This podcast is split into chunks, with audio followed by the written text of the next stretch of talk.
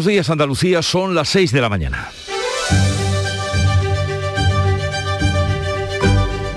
Despierta tu mente, descubre la realidad. En Canal Sur Radio, La mañana de Andalucía con Jesús Vigorra. El Partido Popular ha ganado las elecciones en Castilla y León con una ajustada diferencia sobre el PSOE que se queda en segunda posición, pero necesitará a Vox, que se convierte en la tercera fuerza para gobernar. Ciudadanos evita su desaparición salvando el escaño de Francisco Igea el que hasta ayer era vicepresidente de la comunidad.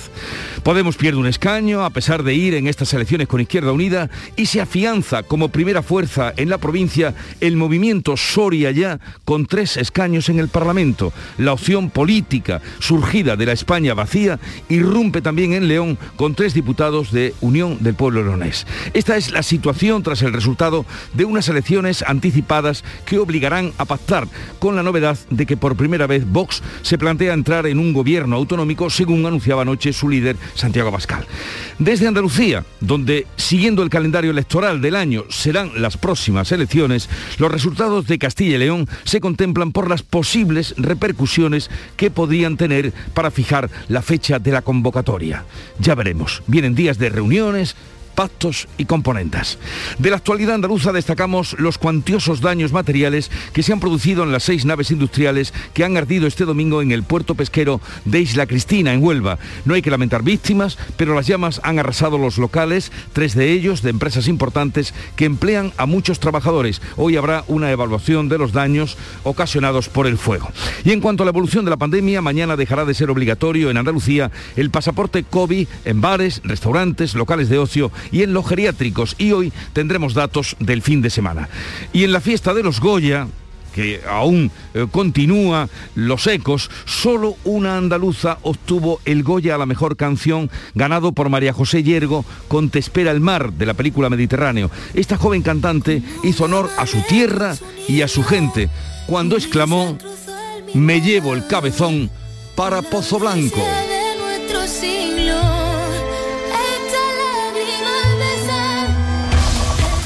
En Canal Sur Radio, la mañana de Andalucía con Jesús Vigorra. Noticias.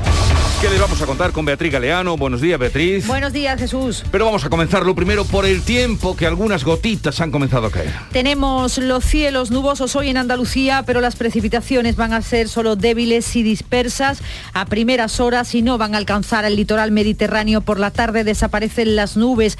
Las temperaturas en máximas suben en el litoral mediterráneo. Soplan vientos de componente oeste con intervalos fuertes en el litoral mediterráneo y en las sierras orientales. Las temperaturas máximas máximas van a oscilar hoy entre los 15 grados de Jaén y los 22 de Málaga.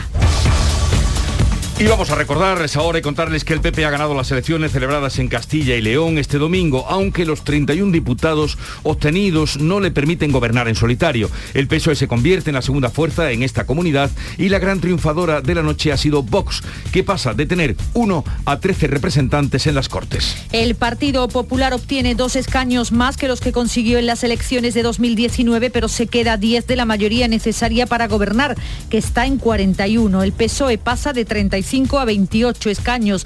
Vox es sin duda el partido que más crece, tenía un diputado, ahora contará con 13. Ciudadanos se queda con un solo escaño, pierde por tanto 11. Podemos obtiene un procurador en las Cortes de Castilla y León y hasta siete parlamentarios se llevan las fuerzas localistas, tres de ellos de Soria ya. Con este escenario, el pacto PP-Vox es el que se considera más viable por las declaraciones de Santiago Abascal, líder de Vox, parece claro que esta formación ahora sí quiere formar parte del gobierno de esta comunidad. Vox tiene el derecho y el deber de formar gobierno en Castilla y León. El mandato es claro, vamos a hacerlo como lo hemos hecho siempre, con responsabilidad. No exigiremos ni más ni menos de lo que nos corresponda. Por su parte, el candidato del Partido Popular también se abre a dialogar con todos. Alfonso Fernández Mañueco decía sin nombrar a nadie que su objetivo es conseguir un gobierno estable. Quiero alcanzar acuerdos para formar un gobierno eficaz, un gobierno estable, sin la amenaza constante y permanente de mociones de censura Eso es algo que han dicho muy claro las personas de Castilla y León. El presidente de la Junta de Andalucía, Juanma Moreno, ha felicitado a través de Twitter al candidato del PP, Fernández Mañueco, por el apoyo que ha conseguido para seguir gobernando tras las elecciones celebradas este domingo. Moreno ha publicado un mensaje en Twitter en el que dice que el PP ha ganado las elecciones y mejora el número de procuradores de 2019, por lo que da la enhorabuena a Fernández Mañueco. Andalucía será previsiblemente la próxima comunidad en la que se van a celebrar elecciones autonómicas. Será Juanma Moreno el que deberán decidir si las adelanta antes del verano o agota la legislatura. Hay cuantiosos daños materiales en las seis naves industriales que han ardido este domingo en el puerto pesquero de Isla Cristina en Huelva. Anoche quedaba extinguido sin que haya que lamentar ningún herido. Una dotación de bomberos de Ayamonte ha permanecido hasta bien entrada la noche refrescando y vigilando que no se reactivara ningún foco. El incendio comenzaba este domingo a las 2 de la tarde en una nave de mariscos de la empresa Martín Dorado y las llamas se han extendido a cinco naves más. Tres son grandes empresas. El alcalde isleño, Genaro Horta, lamenta la grave pérdida que supone para su pueblo. Tres empresas que son muy importantes para Isla Cristina. Estamos hablando de Martín Dorado con muchísima tradición y con muchísimo personal trabajando con ellos. Material de la barqueta que tiene también muchísima gente. El taller de nuestro amigo Alfredo Simoes. Y afortunadamente con la, llegada de los bomberos y con la actuación de la Policía y Guardia Civil han hecho posible que no lleguen a, a otras partes. La Confederación Hidrográfica del Guadalquivir estudiará mañana martes nuevas restricciones para los riegos. Cuenta con un 30% menos de agua que la temporada pasada, así que los agricultores ya se temen lo peor. En enero las precipitaciones han descendido un 85% respecto a otros años. Los cereales de invierno como el trigo están en situación preocupante y las siembras se están secando. Las organizaciones agrarias hablan de situación crítica. Lo hace, por ejemplo, Antonio Monclova, técnico de Asaja en Córdoba y es un problema que, lo estamos sufriendo todo, tanto ahora mismo en cereales, cultivos herbáceos como, como en la arboleda. En Jaén, la sequía ha acelerado ya la recogida de la aceituna y mientras el gobierno trabaja en un borrador de decreto de sequía que esperan los agricultores. Mañana martes dejará de ser obligatorio el pasaporte COVID en Andalucía para acceder al ocio nocturno, la hostelería y también a las residencias de ancianos. Estaba en vigor desde el 20 de enero. La menor presión hospitalaria ha llevado a la Junta de Andalucía a tomar esta decisión de no pedir su prórroga al Tribunal Superior de Justicia. Lo ha dicho el consejero de Salud Jesús Aguirre. No vamos a pedir la renovación de esa, del pasaporte COVID al Tribunal Superior de Justicia, luego directamente decaerá la obligación de pasaporte COVID para ocio nocturno, para eh, restauración, eh, para sanitario y sociosanitario, a partir del martes que viene ya no será obligatorio en Andalucía el pasaporte COVID. ¿eh? Este pasaporte desaparece también en otras comunidades autónomas. Los hosteleros respiran ya aliviados. Termina el viaje del presidente de la Junta a la Exposición Universal de Dubái con un marcado acento económico. Juanma Moreno ha visitado este domingo la Feria Internacional de la Alimentación y Bebidas Gulf Food, en, el que, en la que han participado 39 empresas del sector agroalimentario andaluz. La intención es ampliar las ventas en Oriente Medio y superar esos 11.000 millones de euros exportados en 2021. Datos que llevan al presidente andaluz a pensar en Andalucía como una potencia agroalimentaria europea. Creo que podemos llegar todavía más alta. Andalucía aspira a ser la gran potencia agroalimentaria de Europa y para eso tenemos que abrir nuevos y consolidar los ya existentes, entre ellos el de Oriente Medio.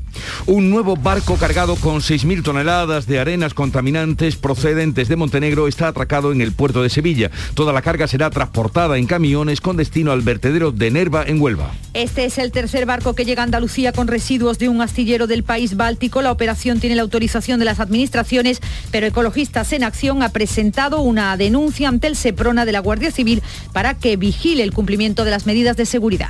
En Huelva comienzan hoy las semifinales del concurso de carnaval colombino que ha vuelto a las tablas del Gran Teatro con una enorme expectación entre los aficionados. 24 agrupaciones, la mayoría de Huelva y provincia han pasado a la fase de semifinales que se desarrolla hasta el jueves. Canal Sur Radio Huelva va a retransmitir desde hoy cada jornada del concurso hasta la gran final. Hoy día de los enamorados, las flores ocupan un lugar destacado entre los regalos, flores que proceden en su mayoría de los invernaderos de Chipiona. La población gaditana se está convirtiendo en líder de la flor cortada de Europa. Este año los agricultores han plantado apenas 200 hectáreas frente a las 3 350 del año pasado, pero lo han vendido todo. De hecho, las ventas por San Valentín suponen el 15% de las de todo el año. En deportes, el Betis más goleador que se recuerda volvió a sumar un triunfo a domicilio. Ganó 2-4 ante el Levante, asientan su plaza de Champions y ya piensan en la competición europea del próximo jueves. El Sevilla hizo oficial ayer la renovación de Marcos Sacuña hasta junio de 2025 y Cádiz y Granada se complican de nuevo la clasificación. El Cádiz empató ante el Celta, así que sigue en descenso.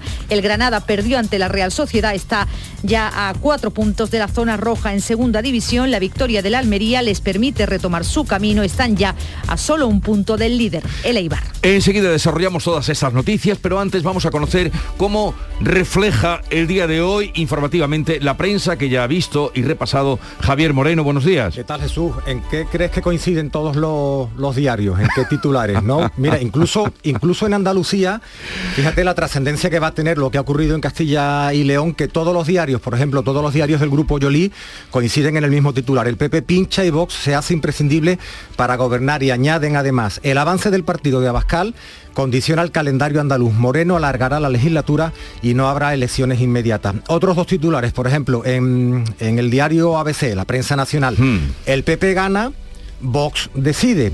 Y en el diario El País el PP queda en manos de Vox. Eso es lo que dicen los titulares que prácticamente coinciden todos en, en la palabra PP, Partido Popular y Vox.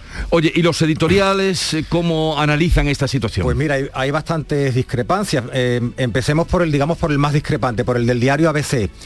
Otro fracaso de Sánchez. Achaca al presidente del gobierno el fracaso de- del, del Partido Socialista, que en las anteriores elecciones fue la, la fuerza más votada. Sin embargo, el editorial del Mundo dice baño de realidad para el Partido Popular.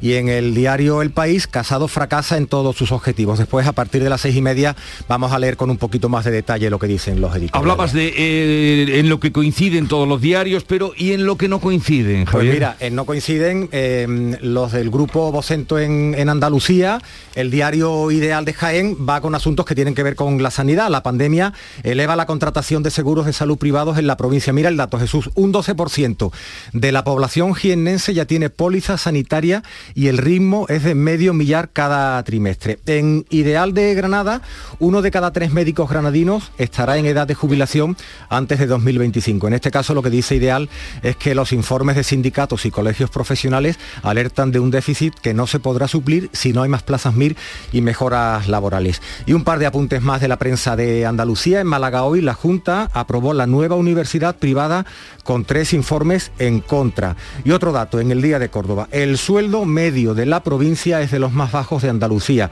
El salario bruto anual se sitúa en 14.889 euros y sube a 19.000 en Córdoba ciudad. Esos son los principales asuntos de la prensa del día. Así viene, luego haremos una segunda entrega a partir de las seis y media, pero la agenda informativa del día, de ella se ocupa Beatriz Almeida. Buenos días, Beatriz. Buenos días, la sanidad se manifiesta hoy otra vez. Hoy son los médicos con el lema Salvemos nuestra atención primaria. Convoca concentraciones el sindicato CESIF que también convoca a los docentes por la dignificación de la enseñanza. El Observatorio Económico de Andalucía presenta su informe del cuarto trimestre de 2021. Sabremos cuánto hemos crecido. El vicepresidente de la Junta y consejero de Turismo, Juan Marín, presenta en Jerez a Sara Varas como nueva embajadora de la campaña de promoción del turismo de Andalucía, un acto que estaba previsto en la pasada feria de Fitur, pero la bailaora dio positivo y se tuvo que aplazar. Cita de promoción logística de nuestros puertos. Dos consejeros, el de la presidencia y la de fomento, presentan en Motril Class Portland, el clúster de internacionalización de puertos y logística de Andalucía. Esto es, presentan un grupo de empresas que van a trabajar de manera conjunta para atraer tráfico y clientes a nuestros puertos.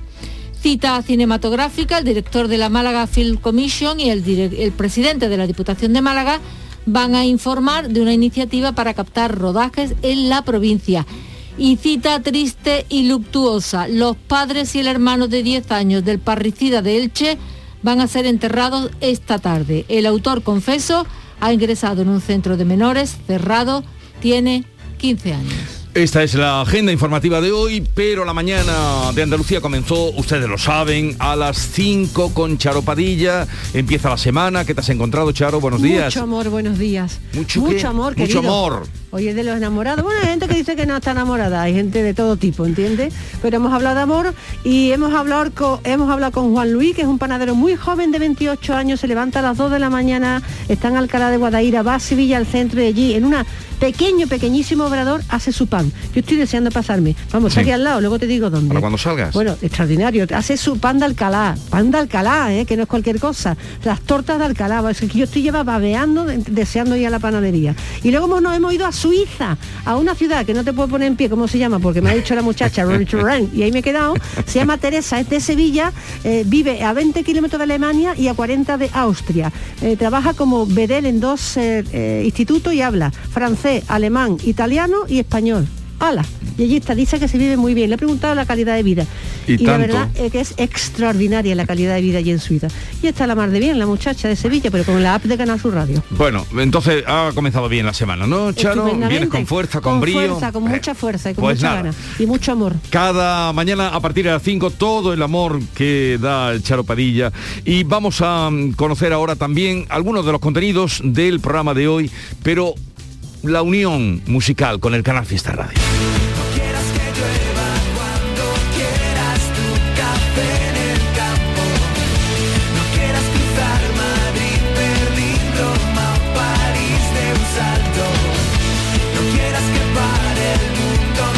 Este será el número uno durante esta semana en Canal Fiesta Radio, tarifa plana, centro de atención. ¿Y nuestra atención dónde está? Bien, pues además de ir analizando con los tertulianos y a lo largo del programa las elecciones de Castilla y León, vamos también a lo particular. Nos preocupa lo que ha pasado en Isla Cristina, ese incendio. Es por ello que a partir de las 8 hablaremos con Genaro Horta, que es el alcalde de Isla Cristina, para ver eh, qué evaluación hacen ya de los daños, si es que la tienen. A partir de las eh, ocho mm, y media de la mañana vamos a hablar con David Moreno, es el director del Plan Estratégico de Vacunación en Andalucía y nos dirá cómo está ahora mismo el índice de vacunación, eh, medidas para repescar a los que no quieren vacunarse, mm, vacunación de los niños, de todo eso hablaremos con él a partir de las 9 menos cuarto. Y a las eh, 9, en torno a 9 y 20 y 9 y media, hablaremos también con, eh, para tratar el tema eh, que nos preocupa a todos, el tema de la crisis ucraniana con Fernando Choco, que es analista de inteligencia y experto en seguridad internacional. Luego conoceremos a un personaje singular, Rafael Unquiles, periodista de Rute, que tiene un periódico en los Emiratos Árabes que se llama El Correo del Golfo toda una historia. Le entregó un premio que ha concedido eh, la prensa de Huelva a este valiente periodista, Rafael Unquiles, que se fue en su coche con su mujer y su hija, en su coche 10 días hasta llegar allí, montó un periódico, El Correo del Golfo, y lleva allí nueve años ya con ese periódico eh, destinado a los eh, residentes y habitantes de habla española, que los hay, no solo los españoles, sino también los que llegan de América. Por otra parte, a partir de las 10 de la mañana, hoy tocaremos, eh, vamos a tocar el tema de la epilepsia, puesto que es el día en el que se recuerda esta enfermedad y lo haremos con una eminencia en el tema de neurología, Juan Jesús Rodríguez Uranga, neurólogo del Centro de Neurología Avanzada. Francisco Arevalo estará aquí para atenderles a ustedes a partir de las 10 y media y terminaremos el programa a partir ya de las 11 y media con la visita de Merche.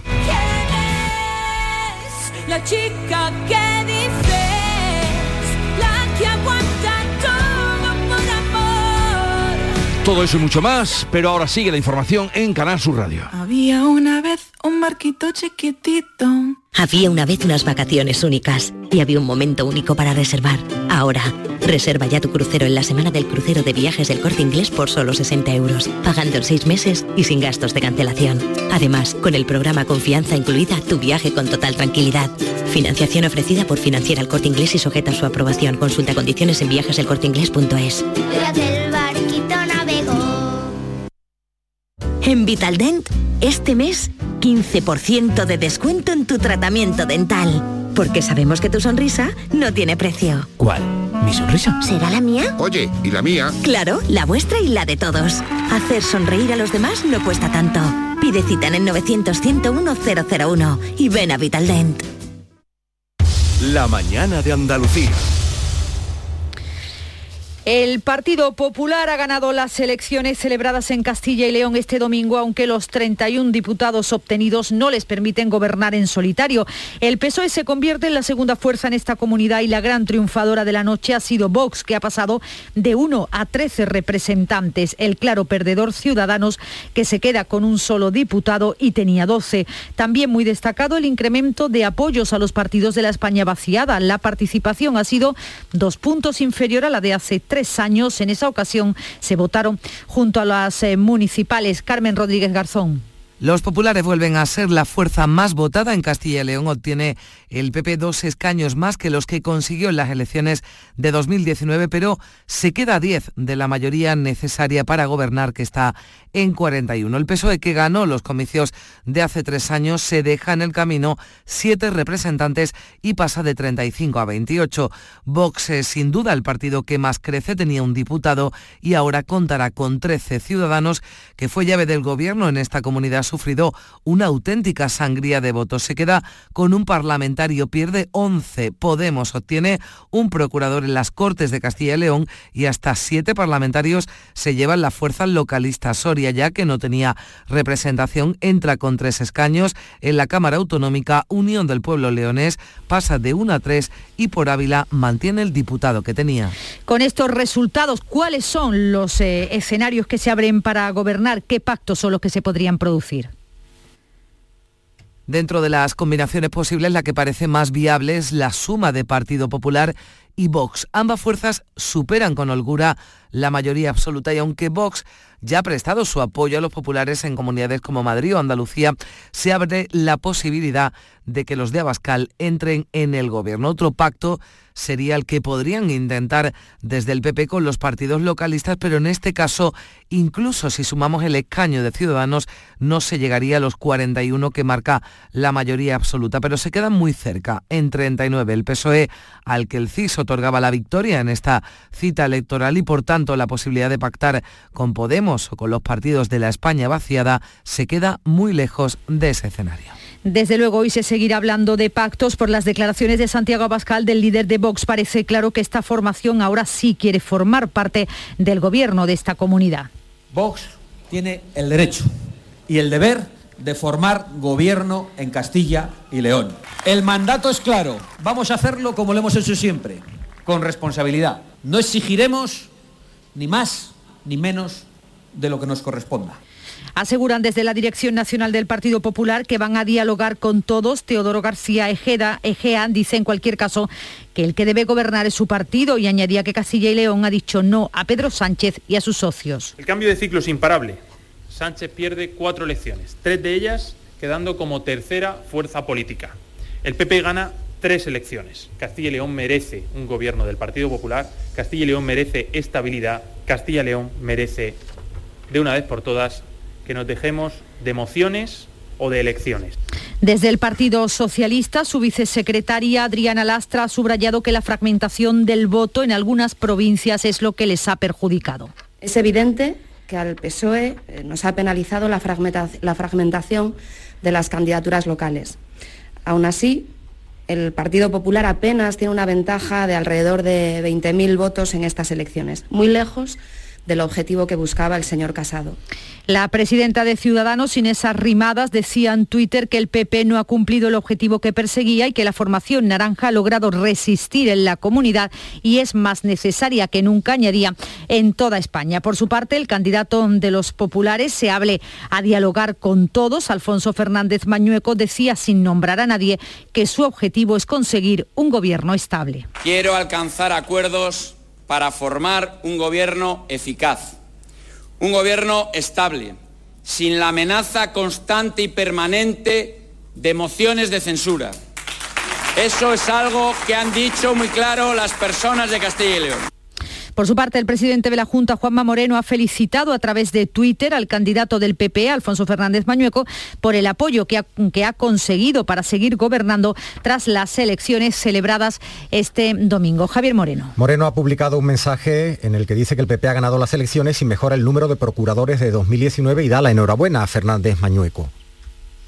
Vamos ya con otros eh, asuntos. Hablamos del incendio de Isla Cristina y cuantiosos daños materiales en las seis naves industriales que han ardido este domingo en el puerto pesquero de Isla Cristina. Anoche quedaba extinguido sin que haya que lamentar ningún herido. Una dotación de bomberos de Ayamonte ha permanecido hasta bien entrada la noche refrescando e intentando que no se reactivara ningún foco. El fuego ha sido intenso, aparatoso y ha generado una enorme columna de humo negro por lo que el 112 tuvo que recomendar a los vecinos el cierre de puertas y ventanas para no respirarlo. El incendio comenzaba a las 2 de la tarde en una nave de mariscos de la empresa Martín Dorado que tenía allí mismo una tienda de venta al público. Las llamas se han extendido a cinco naves adyacentes, otra de mariscos y congelados, una de construcción, una de carpintería metálica, una panificadora y un bar. Tres son grandes empresas. El alcalde isleño, Genaro Horta, lamenta la grave pérdida que supone para su pueblo. Tres empresas que son muy importantes para Isla Cristina.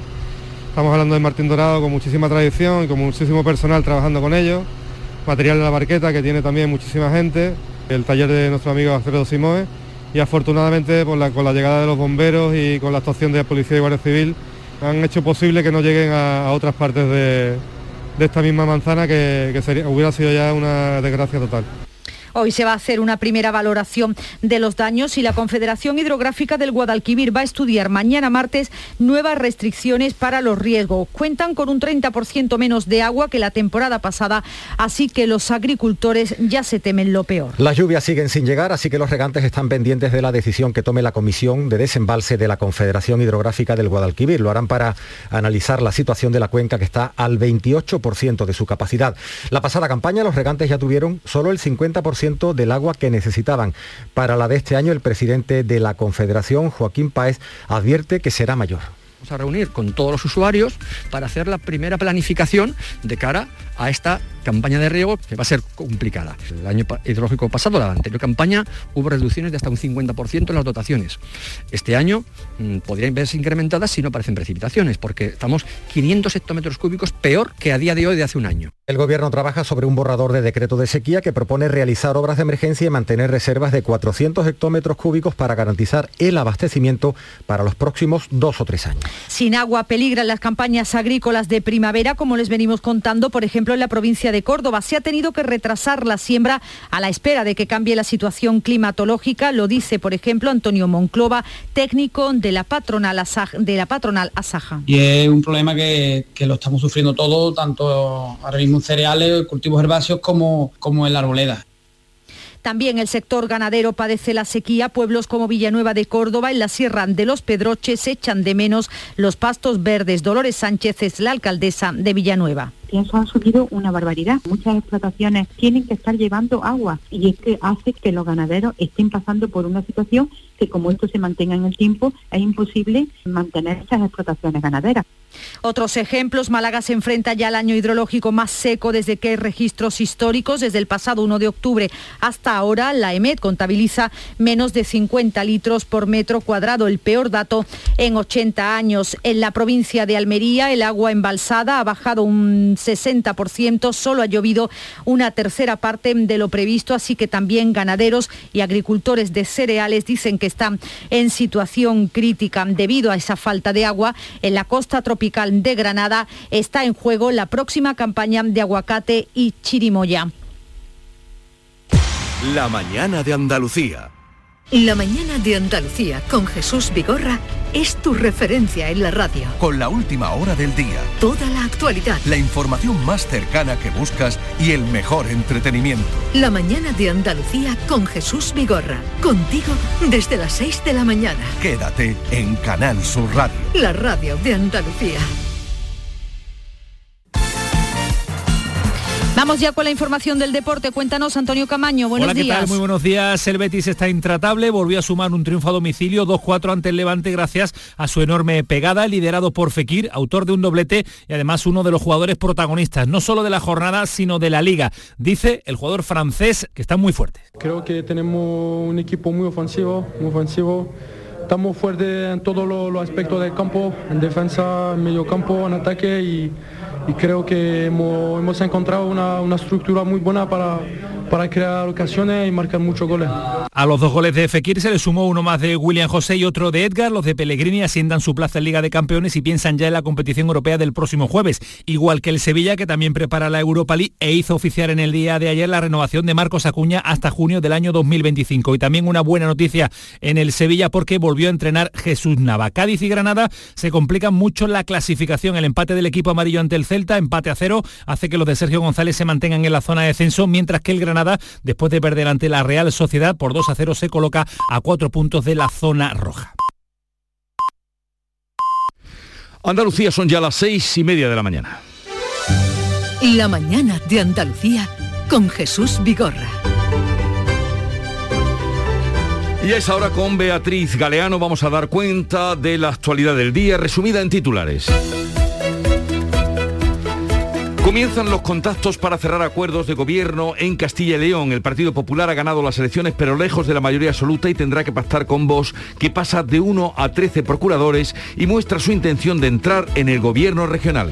El Partido Socialista pierde siete representantes, Ciudadanos pasa de 12 a 1 y Unidas Podemos de 2 a 1. Los partidos provinciales y de la España vaciada suman siete asientos. Hay cuantiosos daños materiales en las seis naves industriales que han ardido este domingo en el puerto pesquero de Isla Cristina en Huelva. Eso sí, no hay que lamentar heridos ni pérdidas humanas, pero las llamas han arrasado los locales, tres de ellos de empresas importantes que emplean a muchos trabajadores. El humo de la Uralita quemada obligó a activar el plan de emergencias durante unas horas. No llueve y el campo se enfrenta mañana a nuevas restricciones de agua. La Comisión de Desembalse de la Confederación Hidrográfica del Guadalquivir va a planificar mañana esa campaña de riego con la cuenca al 28% y sin pronósticos de lluvias están en juego no solo los cultivos, sino miles de empleos. El pasaporte COVID dejará de ser obligatorio mañana en bares, restaurantes, en el ocio nocturno y en los geriátricos. Se implantó el pasado 20 de diciembre, 56 días después ya no hará falta gracias al alto porcentaje de vacunados, a la mejoría de los datos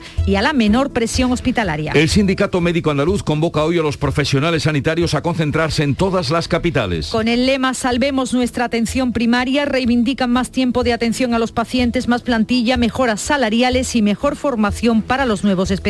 El presidente de la Junta comunica a la aerolínea Emiratos Emirate del interés de Andalucía por abrir una conexión directa con Dubái. Concluye así el viaje oficial del presidente a Oriente Medio. La delegación ha procurado fortalecer los mercados ya existentes y abrir otros nuevos. Los padres y el hermano de 10 años del parricida de Elche van a ser enterrados esta tarde. El autor confeso del múltiple crimen ha ingresado en régimen cerrado en un centro de menores, solo tiene 15 años, no ha trascendido en qué ocupó su tiempo durante los tres días que convivió con los cadáveres. Otras 6.000 toneladas de arenas tóxicas van camino del vertedero de Nerva. Es el tercer cargamento proveniente del desguace de un astillero en los Balcanes. La operación está autorizada, pero Ecologistas en Acción ha denunciado las condiciones de carga y descarga en el puerto de Sevilla por su peligrosidad. Hoy comienza en Huelva la semifinal del concurso de carnaval colombino con una enorme expectación por parte de los aficionados. 24 agrupaciones concurren desde hoy hasta el jueves para acceder a la final del sábado 19. Pueden seguir todas las actuaciones en Canal Sur Radio Huelva. Hoy es el día de los enamorados, con ansias y esperanzas de un querer. Por eso, teniéndote a mi lado, tu amor en este día lograré. A pesar de todo, a pesar de la incertidumbre, a pesar de los pactos que estén por venir, a pesar de la sequía, cada 14 de febrero llega el día de San Valentín, patrón de los enamorados, fue reconocido por luchar a favor del amor entre los jóvenes pese a las prohibiciones del emperador que debería estar celoso con eh, el amor. Y Menos por mal, eso por lo menos hoy no es de los tragedia. persigue. ¿eh? Hoy el día es eh, de amor. Y vamos a recordar efemérides de un 14 de febrero, tal día como hoy, de 1779, Fede en su inauguración, fíjense, el puente sobre el Guadalete en el puerto de Santa María, en Cádiz, y murieron 413 personas, 1.779. En su misma inauguración caía el puente y se desplomaba. Y en el 2003, mucho más reciente, tal día como hoy, era sacrificada la ovejita Dolly, que fue el primer mamífero clónico y después de la evolución tuvo que ser sacrificada tal día como hoy de 2003. Y la cita del día, pues empezábamos con el amor y con él terminamos un verso de San Juan de la Cruz, poeta del amor, que dice, el alma que anda en amor ni cansa ni se cansa. El alma que anda en amor ni cansa ni se cansa. ¿Algo que decir? Que no hay nadie cansado aquí. Bien, pues eh, vamos a la segunda entrega de titulares de este día, a ver qué recoge la prensa. Javier Moreno. A mí, Jesús, me, dan pena estos dos cupidos que veo en el diario ABC, en la viñeta de Puebla. Le dice uno, le dice uno al otro, te veo alicaído. ¿Qué pasa, primo? Pues que me ha tocado emparejar a Mañueco con Gallardo y dice el otro, uff, es una relación que después de la ruptura del Partido Popular con Ciudadanos en Castilla y León, ahora viene una larga ronda de conversaciones y de negociaciones, en fin, así lo refleja. Qué rápido eh, ha estado Puebla y qué bien unido al día de hoy, ¿no? Efectivamente, bueno, y el editorial de el editorial del diario ABC dice otro fracaso de Sánchez. Anoche fue un paso más en el progresivo cambio de ciclo en el ámbito nacional. El sanchismo ya no encandila y se ha visto golpeado. Nada que ver con los editoriales de, del Mundo y del diario El País. El, primero dice, baño de realidad para el Partido Popular, las políticas liberales de Madrid, dice El Mundo, el contrapunto más exitoso a la deriva radical del sanchismo. Deben ser el modelo a seguir por Mañueco y, y por Casado. Ya le va marcando un poquito el rumbo de por dónde debe ir la gobernabilidad de esa comunidad autónoma. Y en el diario El País, Casado fracasa en todos sus objetivos. El PP se queda lejos de la mayoría absoluta. En Castilla y León liquida a Ciudadanos y catapulta a Vox. También la prensa Andalucía recoge con grandes titulares lo ocurrido en esa comunidad. Dicen los diarios del Grupo Yolí, el PP pincha y Vox se hace imprescindible para gobernar. El avance del partido de Abascal condiciona también, estamos ya en clave andaluz, el calendario de la comunidad autónoma. Moreno alargará la legislatura y no habrá elecciones inmediatas. Vamos con otros titulares. Este también en Diario de, de Cádiz. Los hoteles de Cádiz son muy pesimistas con las reservas del carnaval. Esperan que el puente salve el fin de semana. En Ideal de Granada cambiamos de asunto. Uno de cada tres médicos granadinos estará en edad de jubilación antes del año 2025. Es informes que han presentado los sindicatos y los colegios profesionales que están alertando de un déficit que no se podrá suplir, alertan si no hay más plazas MIR y mejoras laborales. Leemos en, en, Málaga hoy que la Junta aprobó la nueva universidad privada con tres informes en contra. Dice que está promovida por una ex empresa del consejero de, Educación de, Imbroda. En Ideal de Jaén, la pandemia eleva la contratación de seguros de salud privados en la provincia. Un 12% de la población jiennense ya tiene póliza sanitaria y el ritmo es de medio millar cada trimestre. Y otro, otro asunto en Ideal de Jaén, el campo jiennense casi sin relevo generacional cuenta que el 36% de los titulares de las explotaciones agrarias tiene ya, fíjate, más de 65 años. En Huelva, información, Ferrovial terminará en junio las obras de la ampliación del muelle sur del puerto y el servicio de urgencias de Huelva se instalará en el centro de salud de El Molinero. Eh, vamos terminando ya con la prensa Andalucía. Estos son los titulares en Ideal de Almería. La subida del precio de los materiales deja desiertas obras por valor de 12 millones. Las constructoras piden revisar el alza de los costes después de no optar a ninguno de los tres grandes contratos públicos que se han ofertado desde el pasado verano. Y ya por último, otro dato que tiene que ver con el trabajo, el Día de Córdoba, el sueldo medio en la provincia es de los más bajos de Andalucía. El salario bruto anual allí se sitúa en 14.889 euros. Eso es lo que recoge hoy la, la, prensa, tanto la nacional como la de Andalucía. Bien, pues próxima entrega a partir de las 7 y 20, la revista de prensa de Paco Rellero. Son las 6.38 minutos de la mañana. Sigue ahora la información en Canal Sur Radio. ¿Estás lesionado? Elige la fisioterapia avanzada de Clínicas Beyman. En Clínicas Beyman ponemos a tu servicio fisioterapeutas de primer nivel equipados con la última tecnología. Nuestra meta es tu recuperación. Somos la fisioterapia oficial de 18 federaciones deportivas de Andalucía. Si necesitas recuperar tu salud, tu rendimiento y tu bienestar, pide tu cita en clínicasbeyman.es. Había una vez un barquito chiquitito. Había una vez unas vacaciones únicas y había un momento único para reservar. Ahora, reserva ya tu crucero en la semana del crucero de viajes del corte inglés por solo 60 euros, pagando en seis meses y sin gastos de cancelación. Además, con el programa Confianza incluida, tu viaje con total tranquilidad. Financiación ofrecida por Financiera al corte inglés y sujeta a su aprobación. Consulta condiciones en viajeselcorteinglés.es. La mañana de Andalucía. Mañana martes va a dejar de ser obligatorio el pasaporte COVID en Andalucía para acceder al ocio nocturno, a la hostelería o a las residencias de ancianos. La mejora de los datos de contagios, pero sobre todo la menor presión hospitalaria ha llevado a la Junta a decidir no pedir su prórroga al Tribunal Superior de Justicia. Lo ha dicho el consejero de Salud, Jesús Aguirre. No vamos a pedir la renovación de del pasaporte COVID al Tribunal Superior de Justicia, luego directamente decaerá la obligación de pasaporte COVID para ocio nocturno, para eh, restauración, eh, para sanitario y sociosanitario, a partir del martes que viene ya no será obligatorio en Andalucía el pasaporte COVID. ¿eh? Este pasaporte COVID se implantó en Andalucía el pasado 20 de diciembre, una medida que en ese momento fue bien acogida por el sector hostelero porque aseguraban que iba a evitar otras decisiones como la limitación horaria.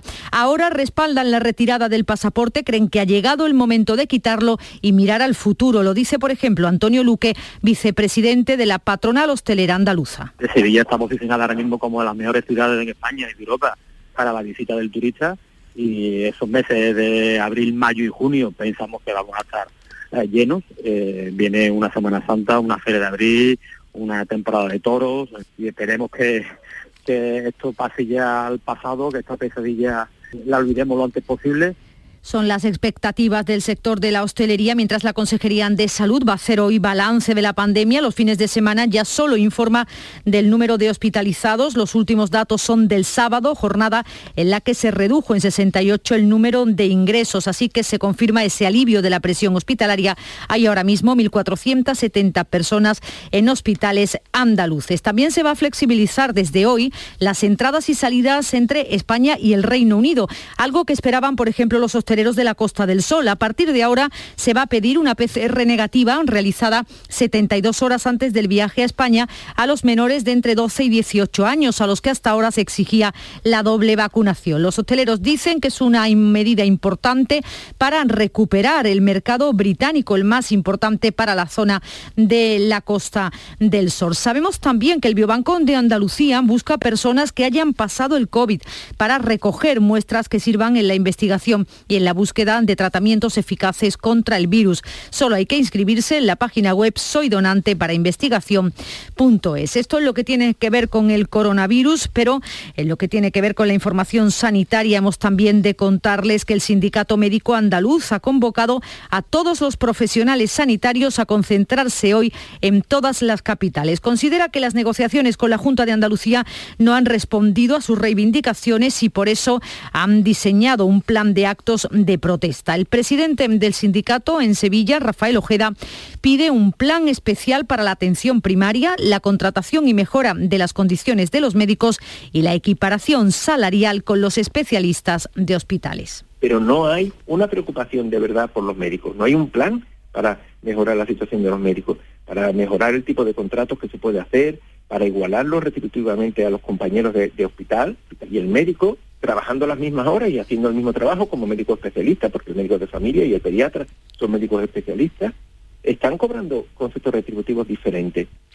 También en salud, un juzgado de Granada ha condenado al Servicio Andaluz de Salud a indemnizar con casi 200.000 euros a los familiares de un paciente que fue diagnosticado de cáncer pero que no se le comunicó el resultado. Por tanto, no recibió tratamiento por lo que falleció tres años después. Murió en, diciembre de 2018 a los 66 años. A las 6 y 43 minutos de la mañana comenzamos con otros eh, asuntos al margen de la pandemia y de la información de salud. El presidente de la Junta ha puesto punto y final a su viaje oficial a la Exposición Universal de Dubái con un marcado acento económico. Juanma Moreno ha visitado este domingo la Feria Internacional de la Alimentación y Bebidas, Gulf Food, en la que participan 39 empresas del sector agroalimentario andaluz. La intención es ampliar las ventas en Oriente Medio para superar ese récord de exportaciones de 2021 cuando se alcanzaron los 11.000 millones de euros. Datos que llevan al presidente de Andalucía pensar que nuestra comunidad se puede convertir en una potencia agroalimentaria europea. Creo que podemos llegar todavía más alta. Andalucía aspira a ser la gran potencia agroalimentaria de Europa y para eso tenemos que abrir nuevos mercados y consolidar los ya existentes, entre ellos el de Oriente Medio. Además, el presidente andaluz se ha reunido con el responsable de la compañía aérea Emirates para abordar la posibilidad de establecer una línea directa entre Andalucía y Dubái es algo que me comentan los propios, los propios productores, ¿no? que muchas veces tienen que traer aquí productos y no tienen un enlace directo en avión y por supuesto también el turismo. ¿no? Este es un turismo de mucha calidad que nos interesa para Andalucía y uno de los grandes objetivos que nos vamos a marcar es abrir esa ruta directa entre Dubái y Andalucía. Más de transportes, aunque en esta ocasión por carretera, en Rota, la Plataforma Nacional en Defensa del Transporte ha analizado los problemas que acucian al sector y han planteado la convocatoria de una huelga nacional, una propuesta que se va a votar en marzo en Madrid si el Gobierno no les da una solución. El presidente de esta plataforma, Manuel Hernández, ha denunciado que trabajan por debajo de costes y que las operadoras intermedias se quedan con más de un 30% del negocio. Pedimos auxilio a la Administración para que de alguna manera vete y saque, pues bueno, legislación que proteja, que por lo menos podamos cubrir nuestros, nuestros costes de explotación. Estamos trabajando entre un 30 y un 40% por debajo de los costes de explotación, lo que mm, queda más que evidente que nos estamos abocando, como así está siendo día tras día, a la absoluta ruina el pequeño transportista. En suceso, Salvamento Marítimo ha rescatado este domingo una patera en aguas cercanas a la costa de Almería. En ella viajaban nueve personas, siete hombres y doce mujeres. Y tres personas han perdido la vida este fin de semana en las carreteras de Andalucía, según ese balance provisional que hace cada domingo la DGT. Las tres en la provincia de Sevilla. Dos de ellas fallecían al salirse el vehículo en el que viajaban por la 92 a su paso por Osuna este domingo. Y también el domingo nos ha dejado otro suceso ocurrido en un campo de fútbol. Un hombre ha muerto, otro ha resultado herido tras caerles encima una torre de iluminación sobre un campo de fútbol en el municipio asturiano de Pola de Lena. El fuerte viento que soplaba en la zona arrancó una valla publicitaria y derribó la torreta eléctrica que cayó sobre varios aficionados. Y en Elche, el joven de 15 años, detenido por presuntamente matar a sus padres y su hermano de 10 años, ha pasado su primera noche en un centro de medidas socioeducativas especializado en adolescentes en régimen cerrado tras la decisión en ese sentido de la Fiscalía de Menores que pocas horas antes había asumido su custodia. Y volvemos a hablar hoy de Nerva y del, eh, del vertedero de Nerva porque un nuevo barco cargado con 6.000 toneladas de arenas tóxicas procedentes de Montenegro está atracado en el puerto de Sevilla. Esta carga va a ser transportada en camiones con destino, como decimos, a ese vertedero de Nerva. Es el tercer barco que llega a Andalucía con residuos de un astillero del país balcánico. La operación tiene la autorización de las administraciones, pero ecologistas en acción han denunciado ante la Guardia Civil que vigile el cumplimiento de las medidas de seguridad, sobre todo en las labores de carga y descarga. Lo explicaba Juan Romero, portavoz de Ecologistas en Acción. Y lo triste, que el Guadalquivir se haya eh, ahora mismo consolidado como una, una especie de vía para el tráfico de residuos tóxicos y peligrosos y nada más y nada menos que en Sevilla, en el corazón de Andalucía. Esto dice mucho y debería de provocar al menos una conciencia y un poquito de rebeldía en los andaluces, que nos han convertido en la cloaca tóxica de países de Europa y extracomunitarios. Este es el tercer barco que llega al puerto de Sevilla. La semana pasada llegaron otros dos con casi 13.000 toneladas procedentes del mismo astillero. El destino siempre es el vertedero de Nerva. Mientras en Gibraltar toneladas de basura se acumulan en la cara este del Peñón a la espera de que se le dé luz verde a los permisos de después del Brexit necesarios para trasladarla a la planta de tratamiento de residuos de los barrios. Los ecologistas denuncian que es un problema medioambiental muy grave, por lo que exigen una rápida solución a las autoridades desde Verdemar, Ecologistas en Acción, afirman que se está generando un grave problema medioambiental. Lo dice Ana González. Actualmente las basuras domésticas no pueden salir de Gibraltar por un problema de trazabilidad y se van acumulando en la cara este del peñón. Es urgente y prioritario que se tomen medidas al respecto por parte del gobierno español, británico, de Gibraltar y de la mancomunidad de municipios. En Huelva comienzan hoy las semifinales del concurso del carnaval colombino que ha vuelto a las tablas del Gran Teatro con una enorme expectación entre los aficionados. 24 agrupaciones, la mayoría de Huelva y provincia, han pasado a la fase de semifinales que se van a desarrollar hasta el jueves. El presidente de la Federación Onubense de Peñas, Francisco Espinosa, destaca la calidad de las agrupaciones este año a pesar de la pandemia. que ha subido bastante y eso que hemos tenido el problema de la pandemia y los grupos no han podido ensayar como de verdad, de verdad le hubieran gustado a ellos. Pero la verdad es que hay un alto nivel que las agrupaciones suenan maravillosamente Canal Sur va a retransmitir, Canal Sur Radio Huelva va a retransmitir desde hoy cada jornada del concurso hasta la gran final que se celebra el próximo sábado 19 de febrero. Y un último apunte, la reina emérita visita hoy las instalaciones de Banco Sol en Málaga. Doña Sofía va a conocer de cerca el trabajo realizado en el Banco de Alimentos con el que colabora la asociación que ella preside. El encuentro va a contar con la presencia de representantes de algunas de las 205 empresas donantes. Llegamos a las 6 y 50 para la información más cercana.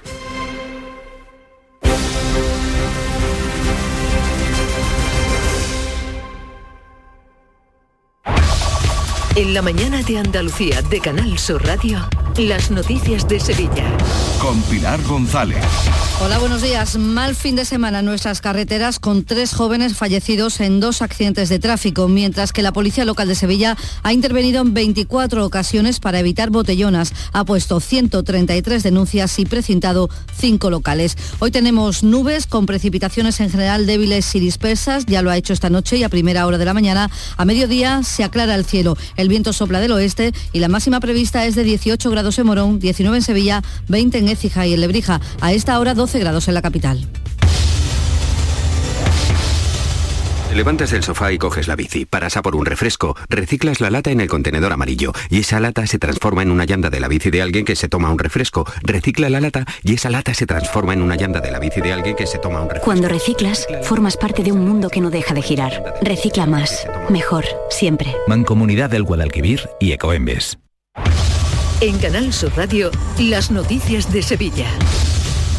Tres jóvenes han muerto este fin de semana en accidentes de tráfico en nuestra provincia, la mitad de los fallecidos en todo el país. Un joven de 21 años perdía la vida a las 7 y media de la mañana del domingo tras salirse de la carretera en la A471 a la altura de Lebrija, una vía de amplios carriles pero con curvas y cambios de rasantes. El sábado, dos hombres de 29 años fallecían en la A92 a la altura de Osuna, también al salirse de la vía. Murieron además también en el acto. Y en Sevilla Capital, la policía local ha precintado este fin de semana cinco locales por incumplimiento de diferente normativa. Ha desalojado a 90 personas de un local de ocio nocturno en la calle Cristo de la Se, en la Gran Plaza. Sobrepasaba el aforo permitido, que es de 70. Los vecinos se habían quejado de las molestias que ocasionaban. Además, la policía ha realizado 21 inspecciones de bares y ha reforzado una labor preventiva para evitar botellonas por las aglomeraciones. En total, 24 intervenciones contra las botellonas y 133 denuncias.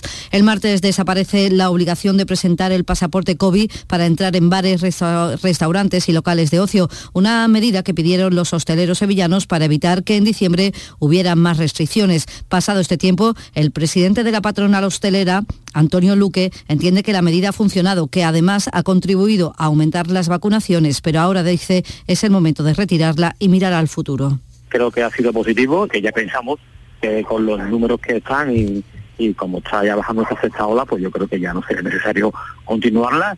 eh, y bueno, esperamos ya con muchas ganas que llegue esa primavera, ese mes de abril, para esa cicatriz que tenemos abierta de tantos meses, empecemos la, la hostelería ya a cerrarla, que hemos pasado esta sexta ola que nos ha dado un palo muy gordo.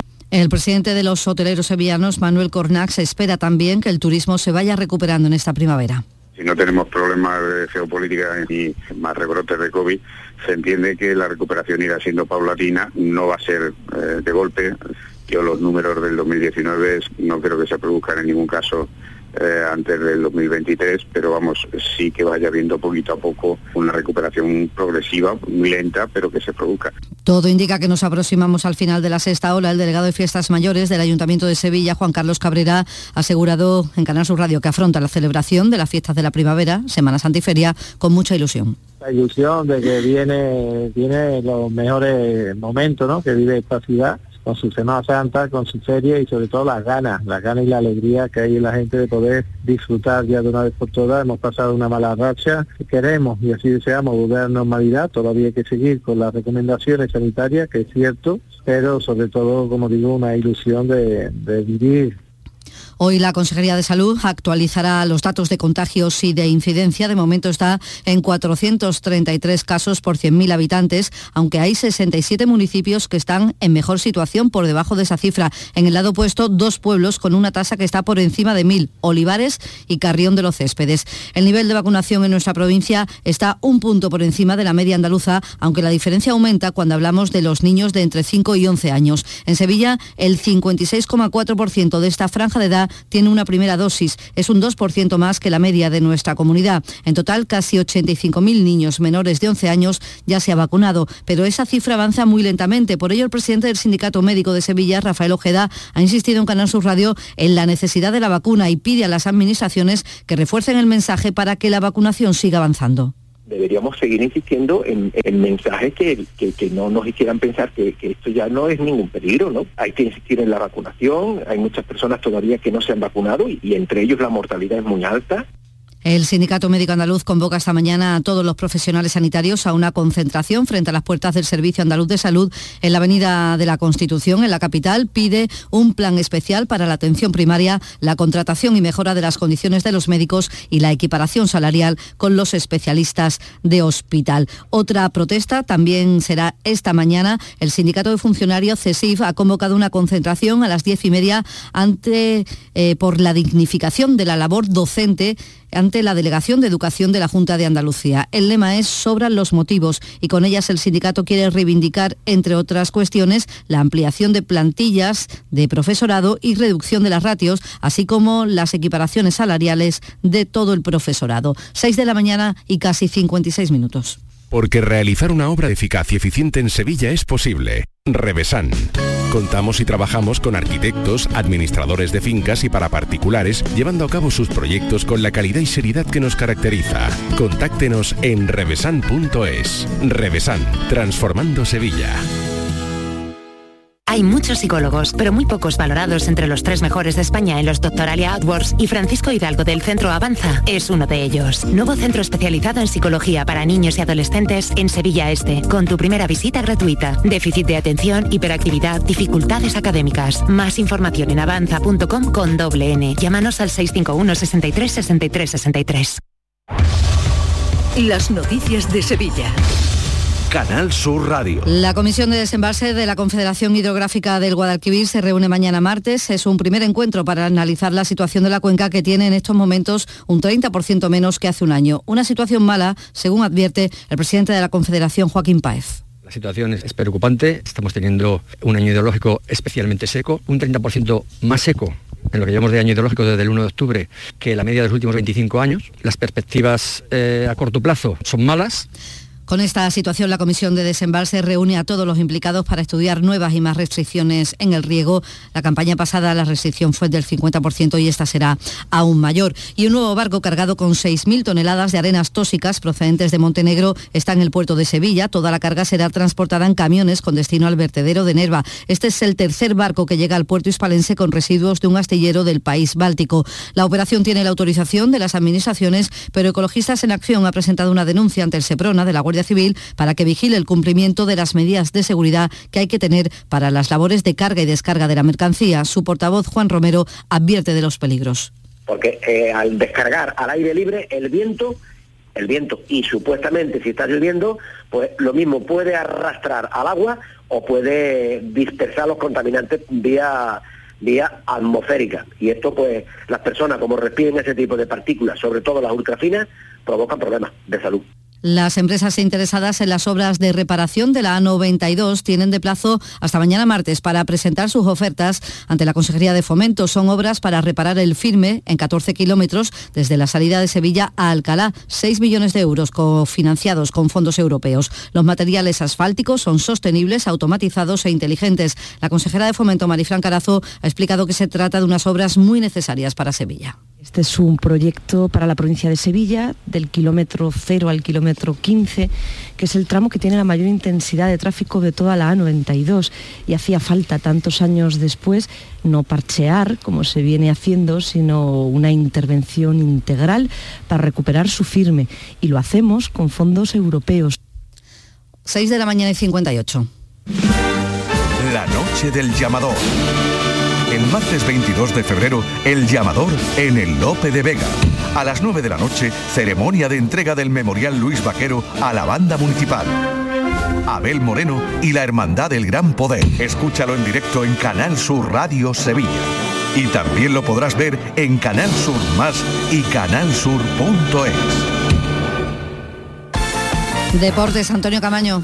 Hola, ¿qué tal? Muy buenos días. El Betis más goleador que se recuerda volvió a sumar un triunfo a domicilio 2-4 gracias a su enorme pegada, liderado por Fekir, autor de un doblete con goles de William José y de Edgar. Los pupilos de Pellegrini asientan su plaza de Liga de Campeones y ya piensan en la competición europea del próximo jueves. También lo hace el Sevilla que volvió a entrenar en el día de ayer, pero además hizo oficial la renovación de Marcos Acuña hasta junio del año 2025. Jugador fundamental e imprescindible para el futuro del conjunto hispalense, amplía una temporada más su vinculación con el Sevilla. Y en tribunales la audiencia de Sevilla juzga hoy a una decena de personas por vender cocaína en Torreblanca. A esta hora 11 grados en Isla Mayor, 12 en Sevilla.